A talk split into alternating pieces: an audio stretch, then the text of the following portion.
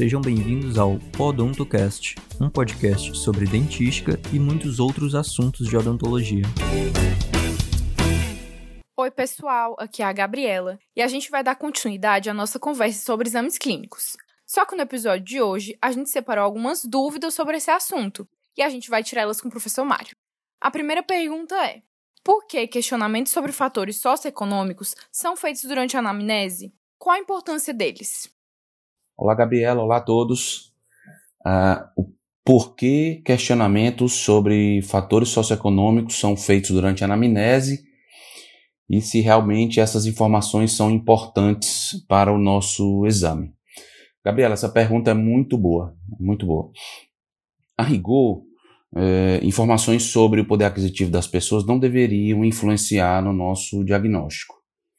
Entretanto, dados sobre a possibilidade de o paciente comprar, por exemplo, boas escovas de dente, boas pastas de dente, fio dental, é, se o paciente tem acesso a serviços odontológicos, se esses serviços são públicos ou se são privados, é, se a gente souber com que o paciente trabalha, se o paciente trabalha, é, se o paciente ou a paciente tem filhos, se cuida do, dos dentes dos filhos.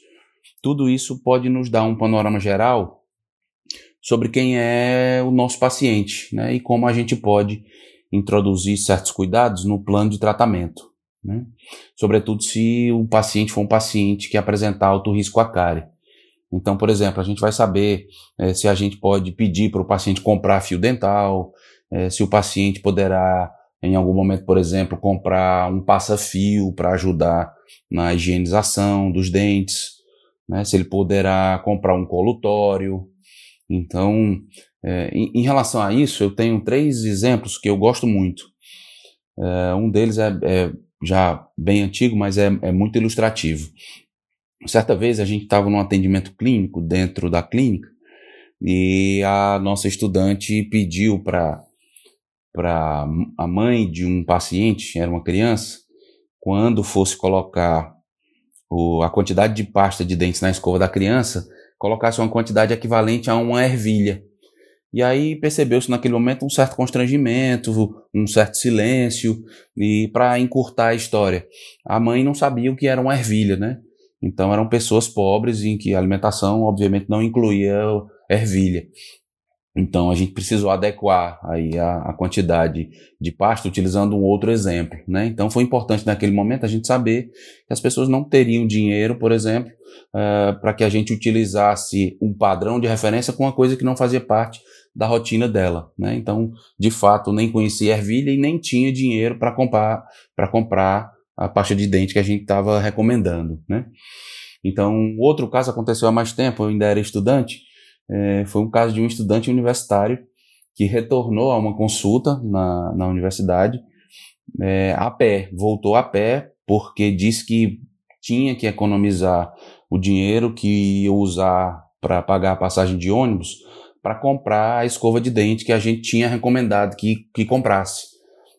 Então é um exemplo já um pouco diferente, porque demonstrou aí uma pessoa mais esclarecida, com interesse de cuidar bem dos dentes, apesar de não ter dinheiro, né? É, mostrou aí ter, dar uma importância maior ao que a gente tinha prescrito e a ele próprio em relação ao, autocuidado, né? De higienização dos dentes. Uh, um terceiro exemplo é sobre um paciente de alto risco que a gente não sabia como resolver o problema, porque todas as vezes que o paciente voltava, a gente precisava fazer instrução de higiene oral e não sabia o porquê daquele quadro não ter uma alteração significativa.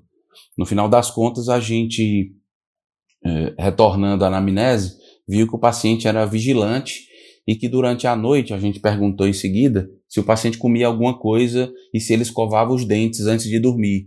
Então o paciente disse: Olha, eu sou vigilante noturno e para que eu me mantenha acordado, eu como uma, é, bastante doce de goiaba, que isso me dá uma certa energia e eu não durmo. Né? Então, aquele paciente, obviamente, não escovava os dentes durante a noite. Então, esses exemplos é, corriqueiros eu até é, citei aqui para que a gente possa entender que, de repente, essas informações são importantes para que a gente possa utilizar em diagnóstico e na condução do plano de tratamento. Né? Então, algumas informações sobre fatores socioeconômicos, dos nossos questionários de saúde e anamnese são de fato importantes. Saber se de repente o paciente pode comprar, uh, se o paciente tem grau de instrução é, para que a gente possa se comunicar com uma, determinadas palavras, e se aquele paciente vai conseguir seguir as nossas recomendações. Tá bom?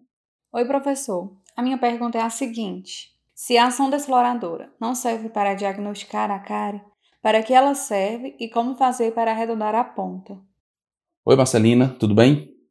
É, excelente pergunta. Uh, professor, se a sonda exploradora não serve para diagnosticar cárie, para que ela serve e como fazer para arredondar a ponta? Bom, de fato, a sonda, Marcelina, não serve para diagnóstico de lesões de cárie.